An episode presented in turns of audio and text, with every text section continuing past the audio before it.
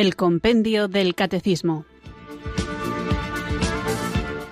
Un programa dirigido por el Padre Antonio López.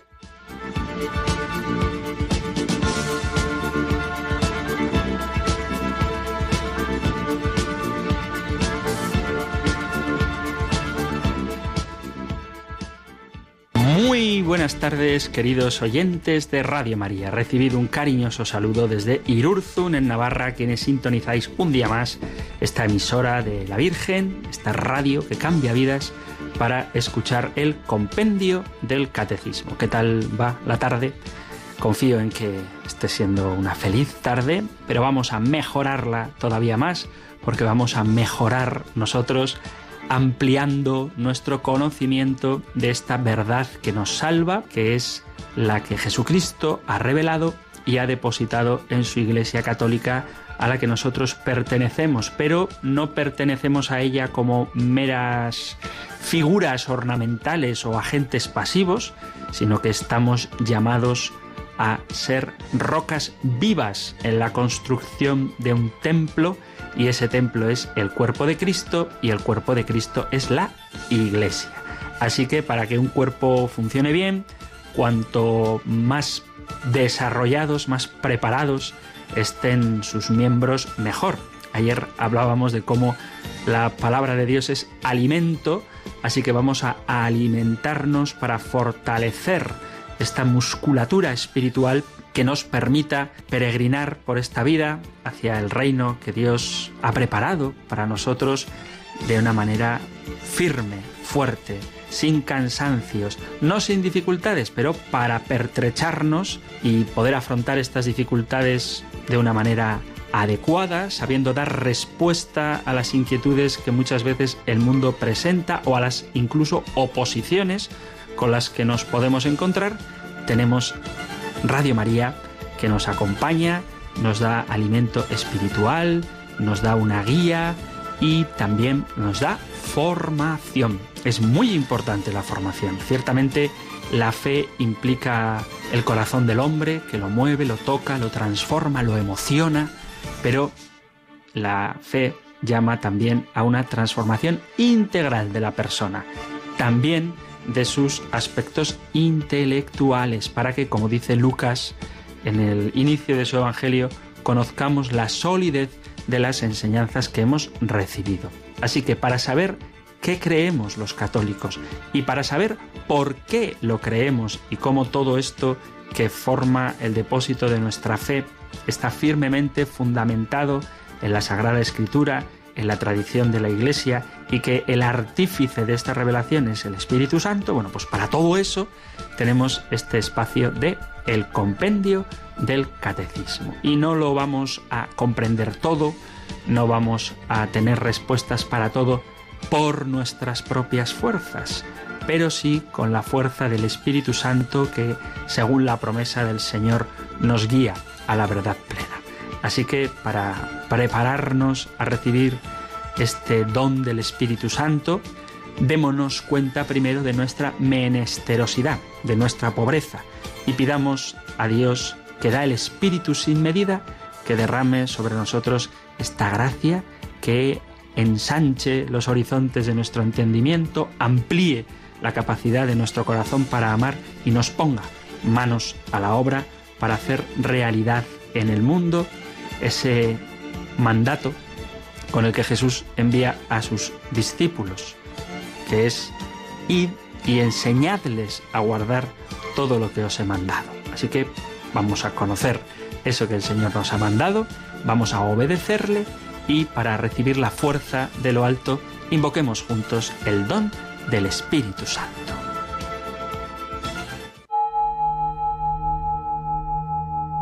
Ven Espíritu, ven Espíritu, ven Espíritu.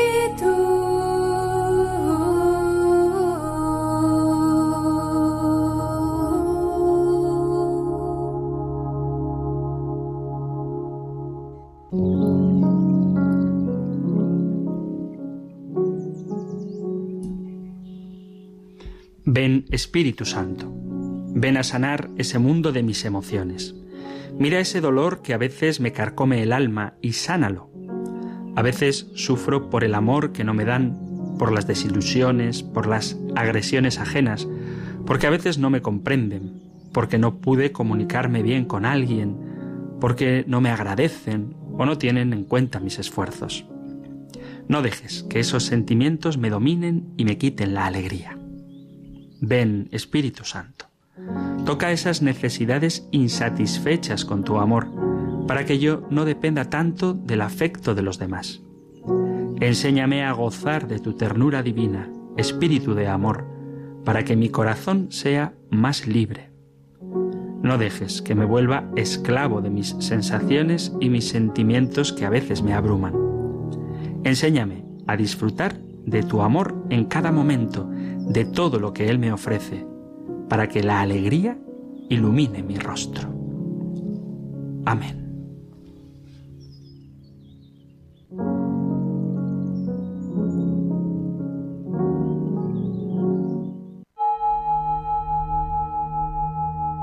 Ven Espíritu,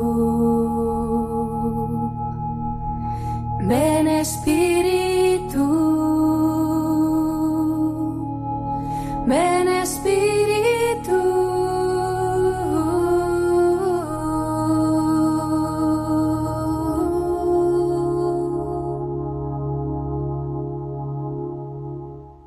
Vamos allá con nuestro programa de hoy. Os recuerdo, aunque los que lo oís habitualmente lo sabéis de sobra, pero quizá tengamos algún nuevo oyente al que damos la bienvenida. Estamos escuchando el programa de El Compendio del Catecismo y el guion que vamos siguiendo es precisamente el de este maravilloso, breve, compendiado condensado libro del compendio del catecismo y vamos desarrollando cada una de las preguntas. Normalmente dedicamos un programa a cada una de las preguntas, a veces hemos dedicado más de uno cuando ha parecido oportuno y hemos visto hasta ahora la primera sección del compendio del catecismo. En esta primera sección hemos visto el capítulo primero que dice que el hombre es capaz de Dios, luego el capítulo segundo que dice que Dios viene al encuentro del hombre y vamos a comenzar hoy con el capítulo tercero, que es la respuesta del hombre a Dios. El Señor quiere tener una relación con nosotros, una relación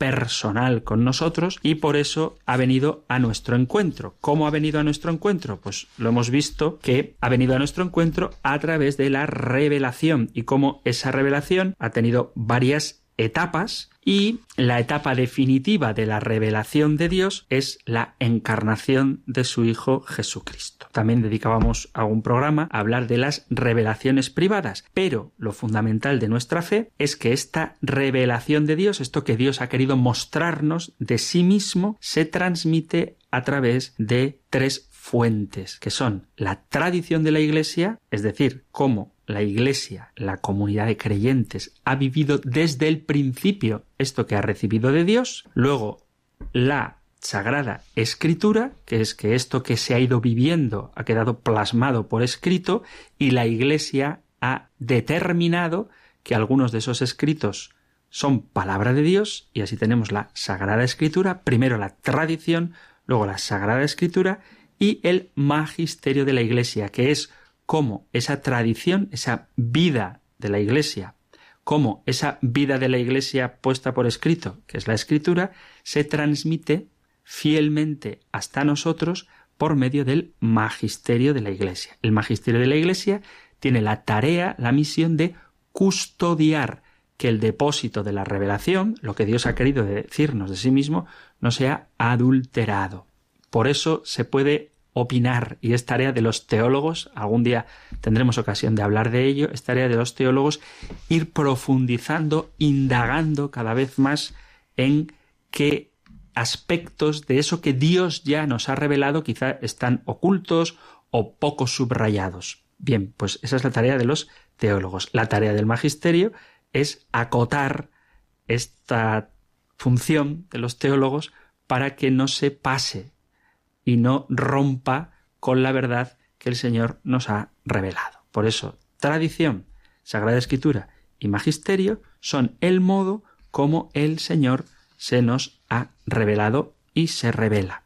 Bien, de manera particular tenemos la Sagrada Escritura a la que hemos dedicado también varios capítulos.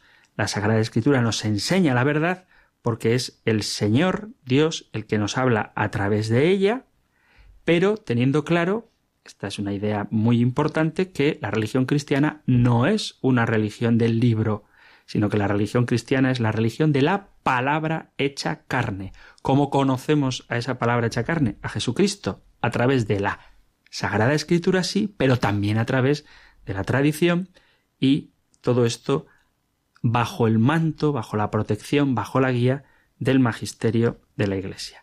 Hablábamos del canon de la Sagrada Escritura, que fue determinado precisamente por la Iglesia. Veíamos que la propia Biblia no dice qué libros de la Biblia están en ella, sino que es la Iglesia, una instancia externa a la propia Biblia, la que decide, la que determina, la que enseña cuáles son los libros que deben estar en la Biblia.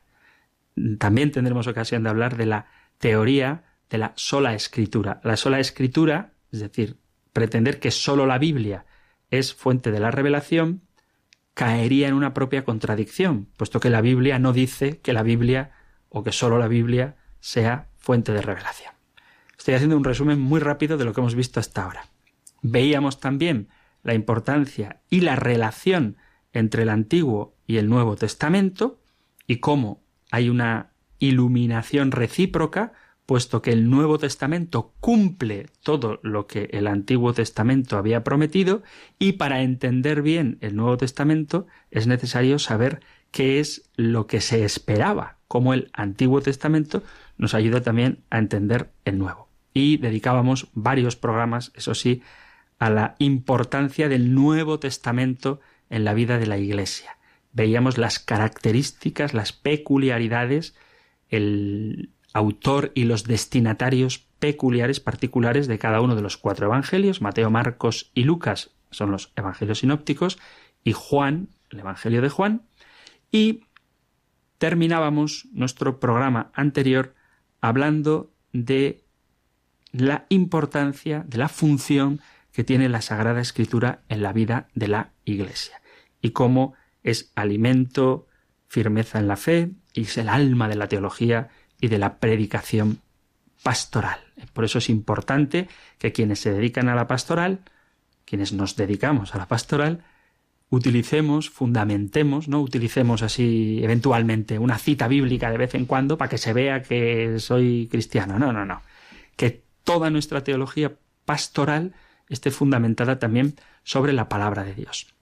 Diría por lo menos dos razones. Una, que es la palabra de Dios, que es lo que tenemos que conocer, que es lo que Dios quiere decirnos, y otra, que esa palabra de Dios además es eficaz, tiene capacidad para transformar. Por supuesto que son buenas, necesarias y muy pedagógicas otras técnicas de evangelización. Están muy bien los libros de catequesis, las dinámicas de grupo, todo eso es fenomenal. Pero todo eso únicamente tendrá verdadero sentido si está fundamentado en la palabra de Dios. A mí me apena ver jóvenes, y no tan jóvenes, que conocen un montón de devociones, que conocen un montón de dinámicas, oraciones bellísimas, poéticas, preciosas, pero que desconocen la palabra de Dios. En más de una ocasión he escuchado expresiones del tipo, no sé si lo he comentado ya, pero no me importa repetirme, os aseguro que a lo largo de todo el tiempo que espero pasar con vosotros, más de una vez me repetiré. Confío que sepáis tener paciencia conmigo, pero digo que a veces se oyen expresiones como, como dice la canción de José Luis Perales, el amor es paciente, es afable y no tiene envidia. Bien, es verdad que hay una canción muy bonita de José Luis Perales que dice eso, pero ese texto no es de José Luis Perales, es de la palabra de Dios, de la carta a los Corintios. O a veces expresiones como esta, esta la he oído un montón de veces, ¿eh? Como dice la Biblia, ayúdate que te ayudaré. Bueno, pues yo no he visto esa frase nunca en la Biblia. Es una frase bonita, está bien, ayúdate que te ayudaré. Es decir, si quieres que te ayude, pues mm, pónmelo fácil, ayúdate tú también. Es una bonita frase, pero no es una frase bíblica. ¿eh? Entonces, a veces ocurre que en la pastoral damos por hecho frase bíblica, otra frase bíblica. Em, dale un pez a un hombre y le habrás alimentado un día. Dale una caña y enséñale a pescar y le habrás alimentado durante toda su vida. A ver, es una frase muy bonita. Es una frase que está muy bien y tiene mucho sentido, pero no está en la Biblia. ¿eh? Y como estas, podríamos dedicar también un programa humorístico, prácticamente, a ver qué frases que sí están en la Biblia, la gente piensa que son refranes, que eso mm, hasta rabia me da. Lo leí hace poco en, en un contexto así de estos de autoayuda, pues ponía, como decía un escritor antiguo, la verdad os hará libres. Y dan ganas de coger a ese autor que ha puesto esa frase y decirle, a ver, como dice un libro antiguo, la verdad os hará libres, está bien. Es, verdad que es un libro antiguo, pero lo dice la palabra de Dios, lo dice Jesucristo en el Evangelio de San Juan. Y precisamente por no conocer a fondo la Sagrada Escritura, pues podemos dejar que las cosas se adulteren. Mirad, os pongo otro ejemplo de por qué es importante en la pastoral, en el día a día, en el día a día, en el tú a tú, en las conversaciones que tenemos con nuestros amigos, en la predicación de las homilías, por supuesto, pero también en una charla, en una anécdota que cuentes, o por supuesto si eres catequista, utilizar la palabra de Dios, porque muchas veces esta se manipula. Hace poco, hablando con un grupo de personas, pues resulta que salió el tema de un, una cosa mala o no buena que uno de los que estábamos ahí pues hacía. Y la respuesta de él fue eh, el que esté libre de pecado que tire la primera piedra, que está muy bien, es una frase bíblica, pero hay que ver cómo continúa esa frase, porque a veces si tú no conoces la Biblia, cuando le reprendas a alguien algo, dice, oye, que eres un perezoso, por ejemplo, o que, o que te enfadas demasiado, eres un iracundo, o cualquier vicio o pecado que se os ocurra, este te puede responder, el que esté libre de pecado que tire la primera piedra. Y entonces nos callamos la boca porque quién no se deja llevar a veces por la pereza o quién en ocasiones quizá a lo mejor no pierda la calma y se ponga de mal humor. Entonces, como todos tenemos nuestros pecados, el que esté libre de pecado que tire la primera piedra. Lo dijo Jesús. Bueno, Jesús dijo a la mujer pecadora, a la que iban a lapidar, el que esté libre de pecado que tire la primera piedra, pero unos poquitos versículos más adelante le dice, ¿ninguno te ha condenado? No, tampoco yo te condeno, ve y en adelante no peques más. Es decir, que si utilizamos la Biblia solo como queremos, sin conocerla profundamente, vamos a justificar cosas que la propia Biblia no justifica. Sin embargo, si alguien nos responde con un versículo bíblico para cerrarnos la boca y seguir manteniendo una vida alejada de la voluntad de Dios, y nosotros conocemos el texto bíblico, el contexto, lo que viene antes y lo que viene después, sabremos dar una respuesta bíblica a eso que se nos está diciendo. De tal manera que cuando tú quieras corregir a alguien por una cosa que hace que no está bien, y él se justifique a sí mismo diciendo el que esté libre de pecado que tire la primera piedra, tú dile que el Señor le contestó a la mujer a la que libró del ser apedreada, diciéndole vete y en adelante no peques más. Es decir, la misericordia del Señor te quiere tal y como eres, pero te hace ser mejor de lo que eres. En este sentido, bueno, hablábamos de la importancia que tiene la Sagrada Escritura en la vida de la Iglesia. Por eso animaba a que dedicáramos mucho tiempo a conocer la palabra de Dios, también lo dije en algún programa anterior, incluso a llevar físicamente una Biblia, que nos vean con ella debajo del brazo y a dar respuesta a las inquietudes de la vida, del mundo, de la gente con la que nos encontramos, de dar respuesta también a las alegrías, a los gozos, a las ilusiones, a los sueños, a las esperanzas y a los anhelos de la gente con la que convivimos y a la que estamos llamados a dar testimonio de nuestra fe, sostenidos por la palabra de Dios. Además, ella, la palabra de Dios, nos ayuda a discernir qué es lo que Dios quiere y muchas veces nos comemos la cabeza pensando qué debo hacer. Pues en muchos aspectos Es verdad que hay que hacer un proceso de discernimiento, pero en muchos otros la palabra de Dios es clarísima. ¿Eh? Por eso la frase con la que termina el punto 24 del compendio del Catecismo, citando al gran San Jerónimo, que dice, desconocer la escritura es desconocer a Cristo. Y en ese sentido podemos darle la vuelta y poner la frase en positivo. Conocer la Sagrada Escritura es conocer a Cristo. Bien, eso es lo que hemos visto hasta ahora, cómo Dios se nos ha comunicado a través de la tradición, a través de la vida de la Iglesia, a través del Espíritu Santo que movía la comunidad de los primeros creyentes y también el Espíritu Santo que guía al magisterio de la Iglesia y también el Espíritu Santo que pulula, que late, que actúa en cada una de las palabras de la Sagrada Escritura. Así es como Dios se nos ha revelado. Pero como decía antes, Dios quiere una relación con nosotros.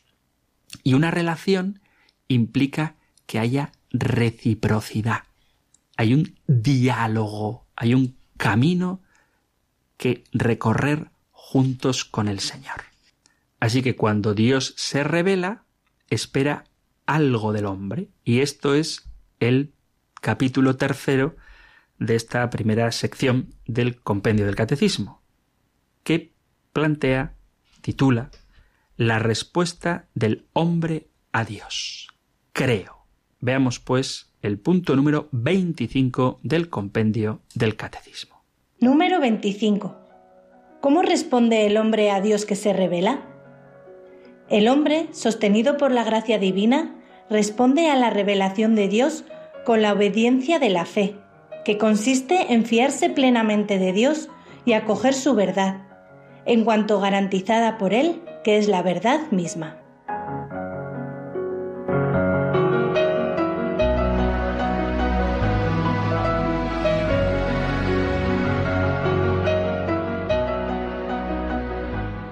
Pues esto es lo que nos dice el punto 25 del compendio del catecismo. ¿Cómo responde a Dios el hombre cuando éste, cuando Dios se revela? Y atención lo que dice el compendio que como suelo decir a veces, como suelo subrayar, está compendiado, está en pocas líneas, pero cada una de las palabras que se usa parece que está elegida muy a propósito. Y entonces dice el hombre sostenido por la gracia divina. Hay una de las cosas que creo que hemos podido aprender hasta ahora en el compendio del catecismo y es que la iniciativa siempre es de Dios. Hay una palabra de esas que el Papa Francisco inventa que me encanta y es la palabra primerear. Por eso digo lo de sostenido por la gracia divina. La iniciativa incluso de la respuesta que el hombre le da a Dios es siempre del propio Dios. Por eso dice el compendio del catecismo, el hombre sostenido por la gracia divina. Es una palabra,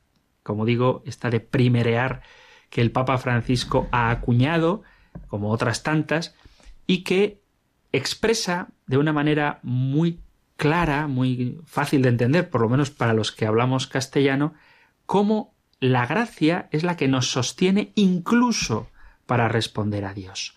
¿Cómo sin esa iniciativa de Dios, sin esa primera llamada de Dios que se revela en primer lugar y que toca nuestro corazón para poder responderle, en segundo lugar, no podríamos entablar esta relación de amor, amistad que el Señor quiere tener con nosotros. El Papa Francisco, como digo, ha empleado ya varias veces esta palabra que es primerear primerear. Y la ha utilizado en este contexto. Leo una frase del Papa Francisco preciosa. Dice, hay que aventurarse en la aventura de la búsqueda, del encuentro, y dejarse buscar y dejarse encontrar por Dios, porque Dios está primero, está siempre primero, Dios primerea. Dios es un poco como la flor del almendro, que es la primera en aparecer. Por lo tanto, podríamos decir que Dios es quien sale a nuestro encuentro, Dios se revela, se nos adelanta y nos sorprende. Decimos que debemos buscar a Dios, esto también es del Papa Francisco, decimos que debemos buscar a Dios, pero cuando nosotros vamos hacia Dios, resulta que Él nos está esperando. Él ya está ahí.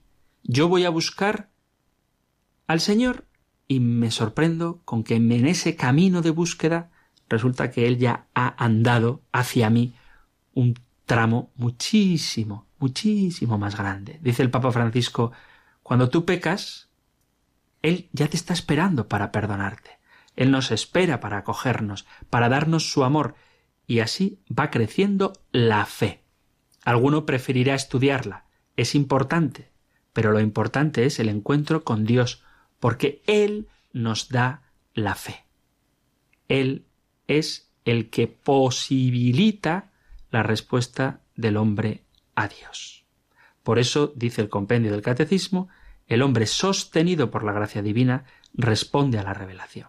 Pero que quede claro esto que es un signo del amor infinito que Dios nos tiene y ojalá aprendamos a entenderlo o por lo menos a vivirlo, porque jamás abarcaremos a comprender la grandeza de este misterio infinito que es el amor de Dios, pero por lo menos que seamos capaces de vivir esta realidad.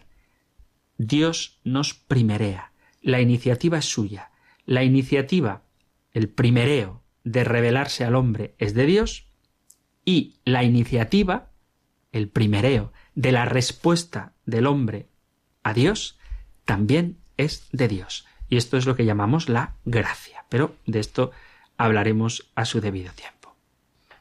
Esta idea, que me parece bellísima, no es simplemente una cuestión piadosa, sino que está fundada, como todo lo que creemos, en la Sagrada Escritura. Por ejemplo, en el diálogo de Jesús con la mujer samaritana, es precioso cuando todo el texto es precioso, pero cuando Jesús le pide de beber a la samaritana, leo desde el versículo 5. Llegó Jesús a una ciudad de Samaria llamada Sicar, cerca del campo que dio Jacob a su hijo José. Allí estaba el pozo de Jacob. Jesús, cansado del camino, estaba allí sentado junto al pozo. Era hacia la hora sexta. Llega una mujer de Samaria a sacar agua y Jesús le dice Dame de beber. Sus discípulos se habían ido al pueblo a comprar comida. La samaritana le dice ¿Cómo tú, siendo judío, me pides de beber a mí, que soy samaritana? porque los judíos no se tratan con los samaritanos. Jesús le contestó Si conocieras el don de Dios y quién es el que te dice dame de beber, le pedirías tú y él te daría agua viva. El Señor pide, pero pide porque te va a dar más de lo que te pide. La iniciativa siempre es suya. Y otro texto, además del mismo autor, de San Juan, Además, me atrevería a decir que es el mismo capítulo y no sé si el mismo versículo. Vamos a la primera carta de Juan. Pues efectivamente, además es una cosa muy bonita. En el Evangelio de Juan, capítulo cuarto, versículo 10, Jesús pide a la samaritana para darle, la iniciativa es de Jesús, y en la primera carta del apóstol San Juan, también en el capítulo cuarto y también en los versículos a partir del 7, mirad lo que leemos, que esto es precioso. Leo el versículo 10, porque ojalá nos lo aprendiéramos de memoria y lo grabáramos, nos lo tatuáramos en el corazón.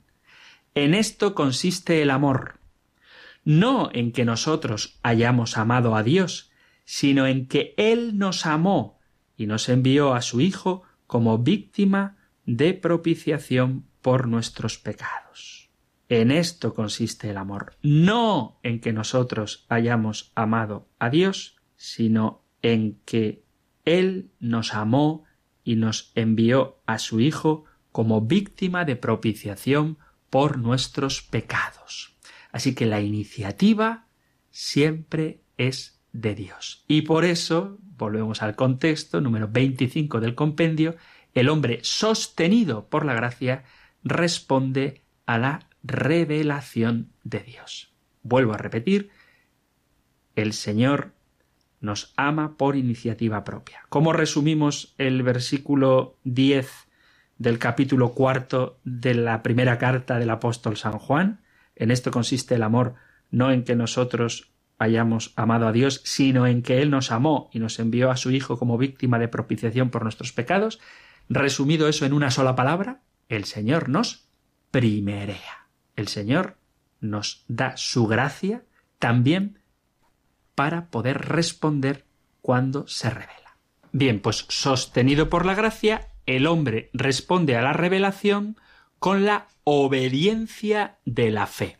Esta expresión, la obediencia de la fe, la encontramos en el principio de la carta a los romanos. Os leo desde el comienzo. Romanos 1.1.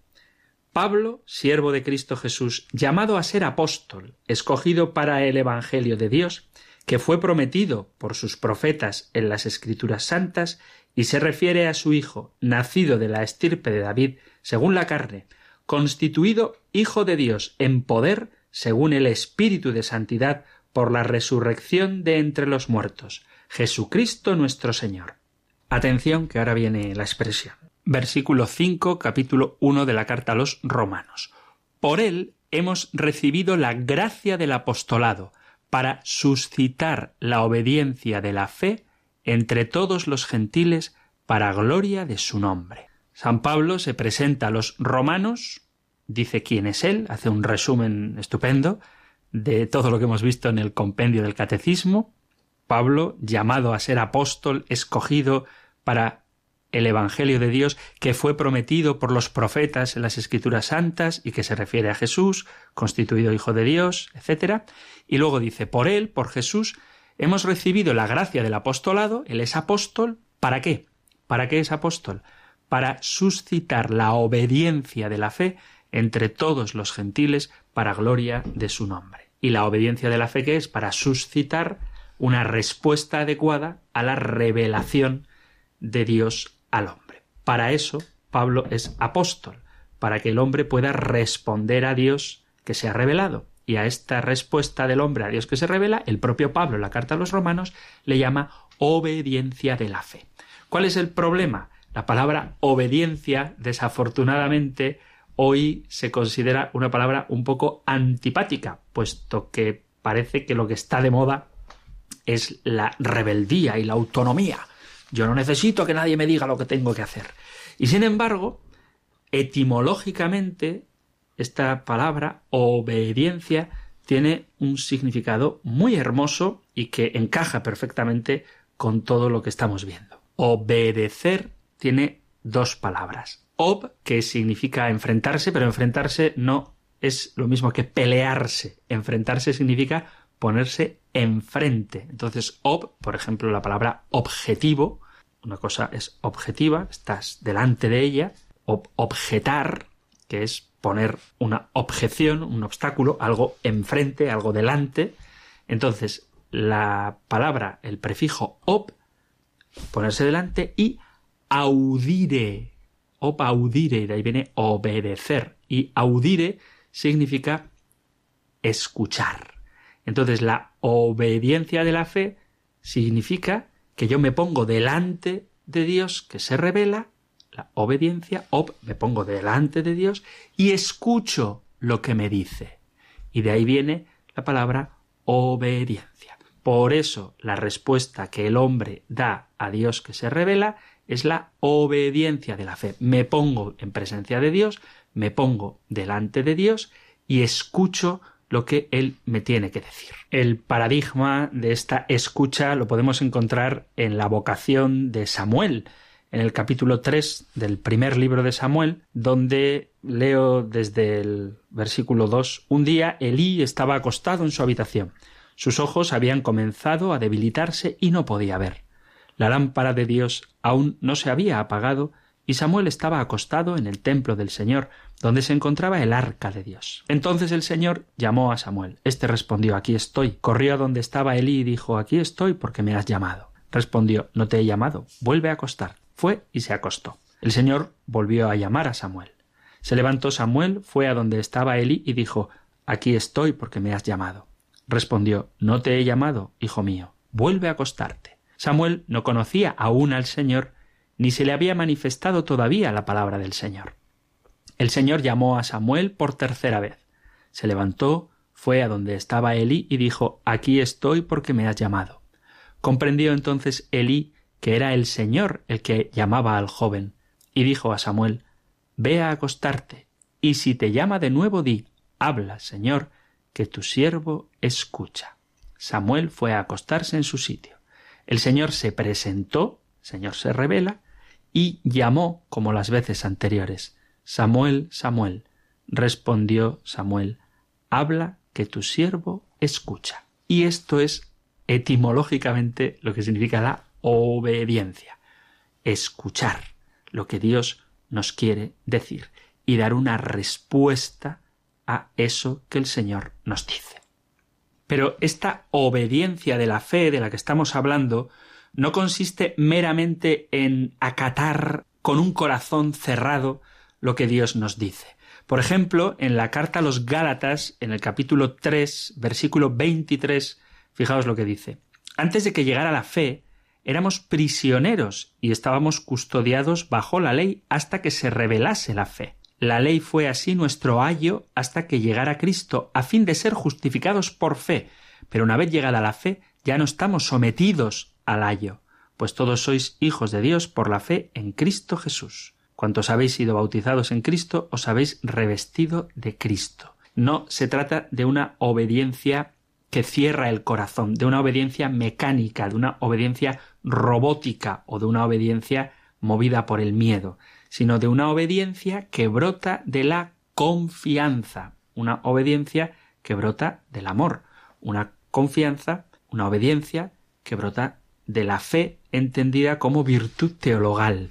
Podríamos decir que el pecado original fue causado precisamente por la desobediencia de Adán y Eva que desconfiaron de Dios, prefirieron fiarse de la palabra de la serpiente que llamaba mentiroso a Dios. Esto lo podemos leer en el Génesis, ya lo vimos a su debido tiempo. En el capítulo 3 del Génesis, en el versículo 5, cuando dialogan la serpiente y Eva, ocurre un acto de desconfianza en Dios. Leo capítulo 3 desde el principio. Capítulo 3, versículo 1. La serpiente era la más astuta de las bestias del campo que el Señor había hecho. Y dijo a la mujer ¿Con qué Dios os ha dicho que no comáis de ningún árbol del jardín? La mujer contestó a la serpiente Podemos comer de los frutos de los árboles del jardín, pero del fruto del árbol que está en mitad del jardín nos ha dicho Dios no comáis de él ni lo toquéis, de lo contrario moriréis. La serpiente replicó a la mujer No, no moriréis es que Dios sabe que el día en que comáis de él se os abrirán los ojos y seréis como Dios en el conocimiento del bien y del mal. Ha ocurrido un acto de desobediencia que es fruto de un acto de desconfianza. Eva, en este caso Adán y Eva, prefirieron creer la palabra mentirosa de la serpiente que hacía mentiroso a Dios, puesto que negaba lo que el Señor había prometido. La obediencia de la fe, que se traduce en confianza en Dios que se comunica con nosotros, supone convencernos, estar convencidos de que Dios quiere lo mejor para nosotros, que lo que Él quiere para mi vida es lo mejor para mi vida. Y como modelo perfecto de fe, aunque dedicaremos un número explícitamente a esto, tenemos a María, a nuestra Madre. Ella, ante el anuncio del ángel, dice Evangelio de Lucas capítulo 1 versículo 34 dice y María dijo al ángel ¿Cómo será eso? Pues no conozco varón. Aunque escapa a su entendimiento, el ángel le da una explicación. El Espíritu Santo vendrá sobre ti, la fuerza del Altísimo te cubrirá con su sombra, por eso el santo que van a hacer será llamado Hijo de Dios. También tu pariente Isabel ha concebido un hijo en su vejez y ya está de seis meses la que llamaban estéril, porque para Dios nada hay imposible. María contestó He aquí la esclava del Señor, hágase en mí según tu palabra. Y esto es la obediencia de la fe. Es el acto por medio del cual yo confío en Dios y tengo la certeza de que quien espera en Él no queda defraudado. Y por tanto pongo mi vida en sus manos. A este propósito me gustaría aclarar que el asentimiento de fe que hacemos los creyentes hacia Dios no es simplemente la aceptación puramente intelectual de una realidad que se nos escapa, sino que es el depositar mi vida en manos de Dios. Es una cita del apóstol Santiago, que más de una vez ha salido en el programa, que podemos eh, leer en la carta de Santiago en el capítulo 2, versículo 19. Dice así Santiago, ¿tú crees que hay un solo Dios? Haces bien, hasta los demonios lo creen y tiemblan. Así que no se trata de una fe meramente ideológica, sino de una fe que se hace vida. Por eso es la respuesta que el hombre da a la revelación. A veces, cuando uno habla sobre la existencia de Dios o no, tendremos ocasión de tocar el tema también detalladamente cuando veamos la relación entre fe y ciencia, pero es muy común que haya personas que argumenten diciendo también puedes creer en Dios igual que puedes creer en la existencia de los unicornios. Bueno, podrían existir los unicornios. Puede haber caballos con un cuerno, lo mismo que hay vacas con dos y rinocerontes con dos en línea, en vez de uno a cada lado de la cabeza, o animales como los ciervos que tienen enraizados los cuernos. Podría haber unicornios. No va en contra de la razón que haya unicornios. Pero el tema no es si existen o no, sino cómo eso implica mi vida, cómo la existencia o no de Dios transforma mi cosmovisión, cómo yo me veo a mí mismo y cómo veo al propio Dios, cómo veo a mi prójimo, cómo veo mi destino último, cómo veo mi confianza en la providencia, cómo veo mi deseo de hacer realidad el reino de Dios en esta vida, cómo veo mi conversión. En esto consiste la obediencia de la fe no consiste únicamente en aceptar que Dios existe o no, sino en vivir conforme a lo que Dios ha revelado de sí mismo. Dicho de otra manera, cuáles son las consecuencias para mi vida de aquello que yo afirmo con la fe. Hemos leído antes este precioso texto de San Juan en el que dice en esto consiste el amor, no en que nosotros hayamos amado a Dios, sino en que Él nos amó y nos envió a su Hijo como víctima de propiciación por nuestros pecados. Eso es Juan 4, versículo 10. Bueno, pues el versículo 11 dice así, Queridos hermanos, si Dios nos amó de esta manera, también nosotros debemos amarnos los unos a los otros.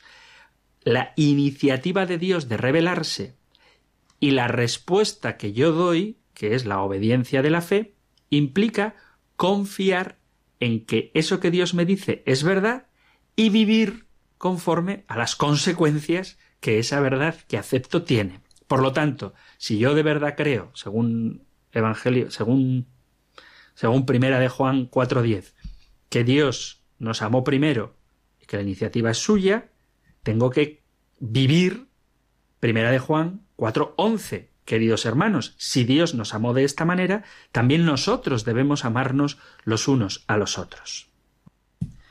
Y para que veáis cómo el amor implica obediencia, es decir, cumplimiento de aquello que escuchamos, acordaos de la etimología de la palabra obediencia, en la carta, primera carta del apóstol San Juan, dice así. Primera de Juan 5.1. Todo el que cree que Jesús es el Cristo ha nacido de Dios. Y todo el que ama al que da el ser, ama también al que ha nacido de él. Y ahora viene. 5.2. Primera de Juan 5.2. En esto conocemos que amamos a los hijos de Dios. Si amamos a Dios y cumplimos sus mandamientos, pues en esto consiste el amor de Dios, en que guardemos sus mandamientos. Esto es lo que nos dice el apóstol Juan.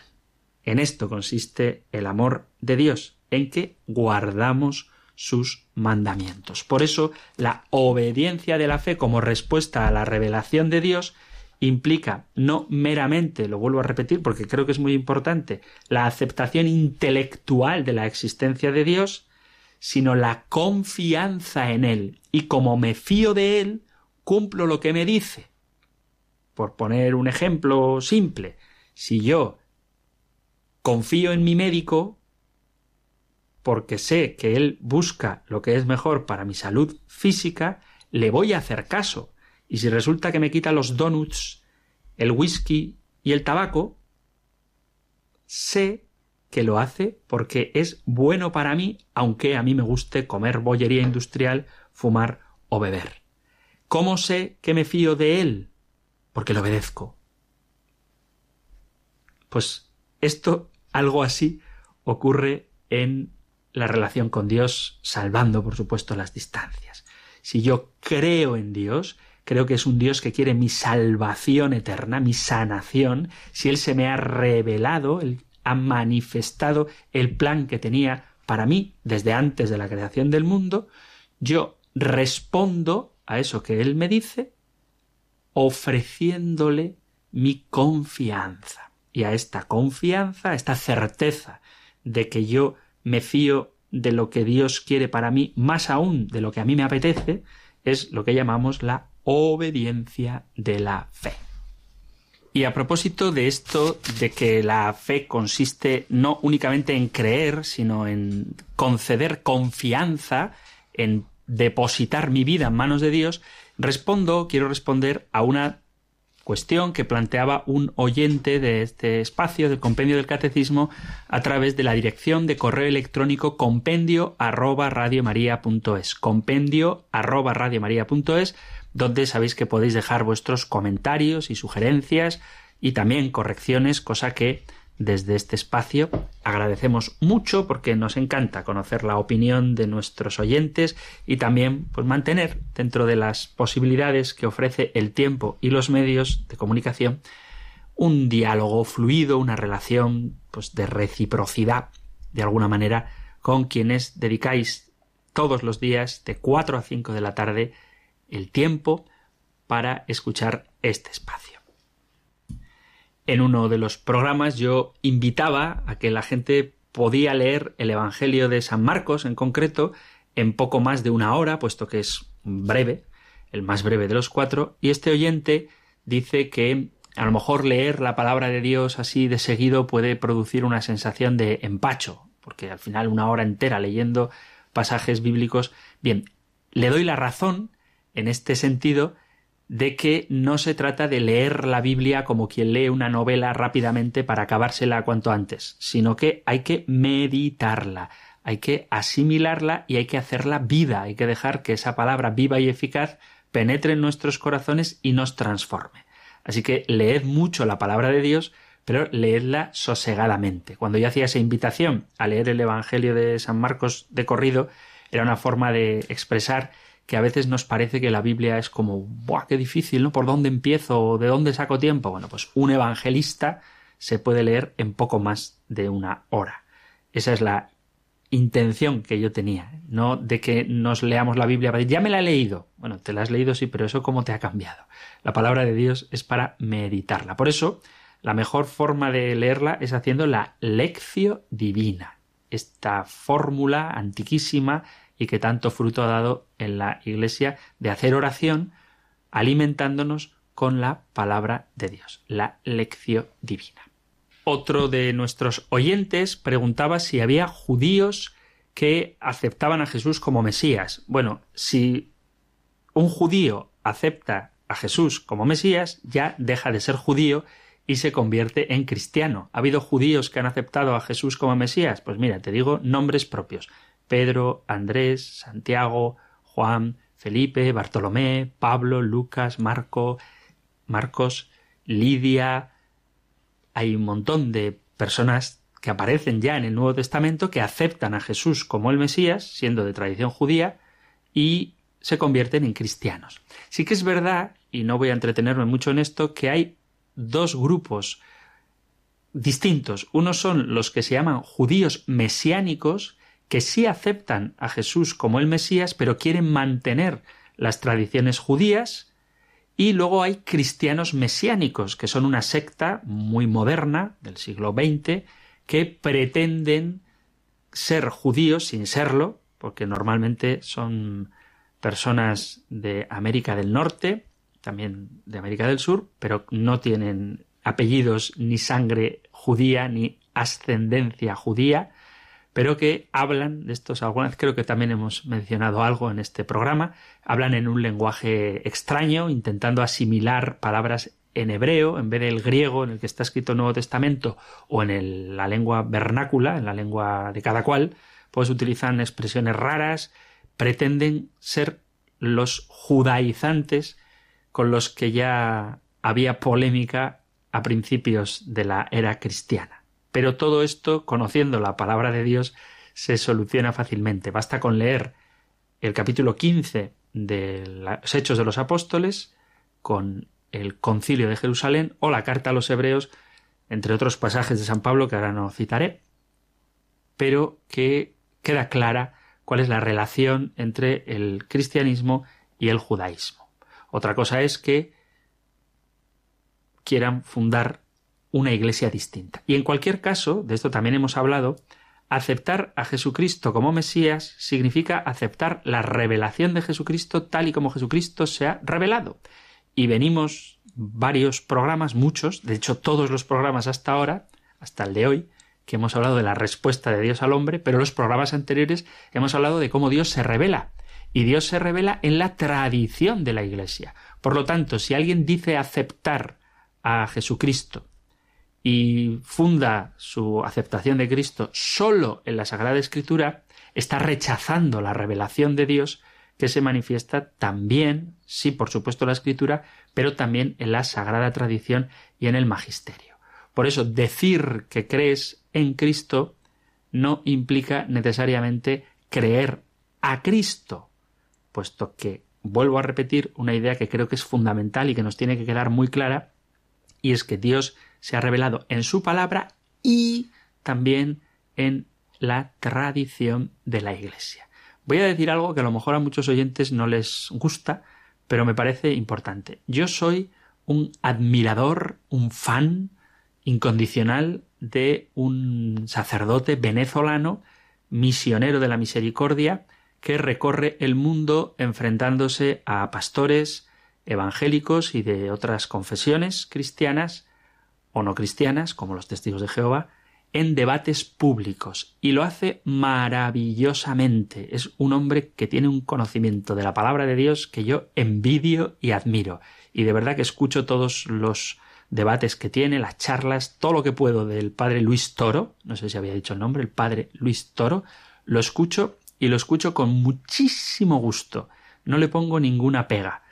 Bueno, alguna sí, no teológica, pero sí de estilo, que ahora no voy a entrar en esto. ¿Cuál es la dificultad que le pongo al padre Luis Toro? Que lo entiendo en su contexto, porque su contexto es de diálogo con cristianos de otras confesiones, pero él utiliza únicamente la palabra de Dios. Y lo hace muy bien y fundamenta todo lo que dice en la palabra de Dios. Pero, esto lo digo porque sé que hay muchos fans del Padre Luis Toro y yo me considero uno de ellos, pero que quede claro que no sólo la palabra de Dios mm, contiene la revelación. Y esto es una cosa que es bueno que la tengamos clara. Se puede defender toda la doctrina de la Iglesia Católica con la Sagrada Escritura, de hecho el padre Luis Toro lo hace y lo hace muy bien, pero no caigamos en la errónea idea de dejarnos arrastrar por la sola escritura, la teoría no católica de que todo y solo lo que está en la escritura hay que aceptarlo. Porque nosotros creemos que todo lo que está en la revelación hay que aceptarlo y en la revelación está, por supuesto, la palabra de Dios, conocedla, amadla, leedla, utilizarla, argumentad con ella, seguid al Padre Luis Toro, que vamos a, vamos a aprender muchísimo, pero también la tradición viva de la Iglesia es fuente de revelación. Así que, volviendo a la pregunta, ¿hay judíos que aceptan a Jesucristo? sí y se convierten en cristianos, porque aceptar a Jesucristo no es aceptar solo el Nuevo Testamento, sino aceptar todo aquello, aquel lugar donde Dios se ha revelado que es su iglesia. Así que mis queridos amigos, me despido de vosotros con esta bendición sacada de la Sagrada Escritura, del libro de los números. El Señor te bendiga y te proteja, ilumine su rostro sobre ti y te conceda su favor, el Señor te muestre su rostro y te conceda la paz.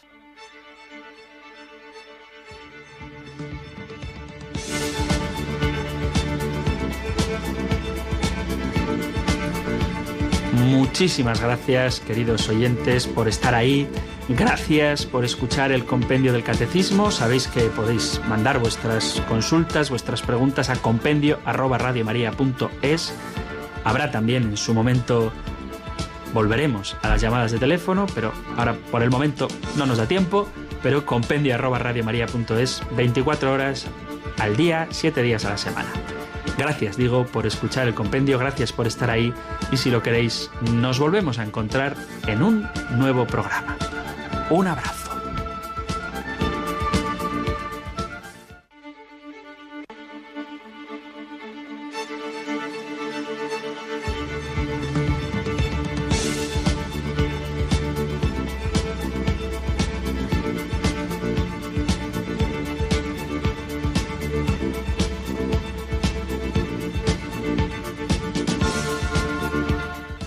El Compendio del Catecismo. Un programa dirigido por el Padre Antonio López.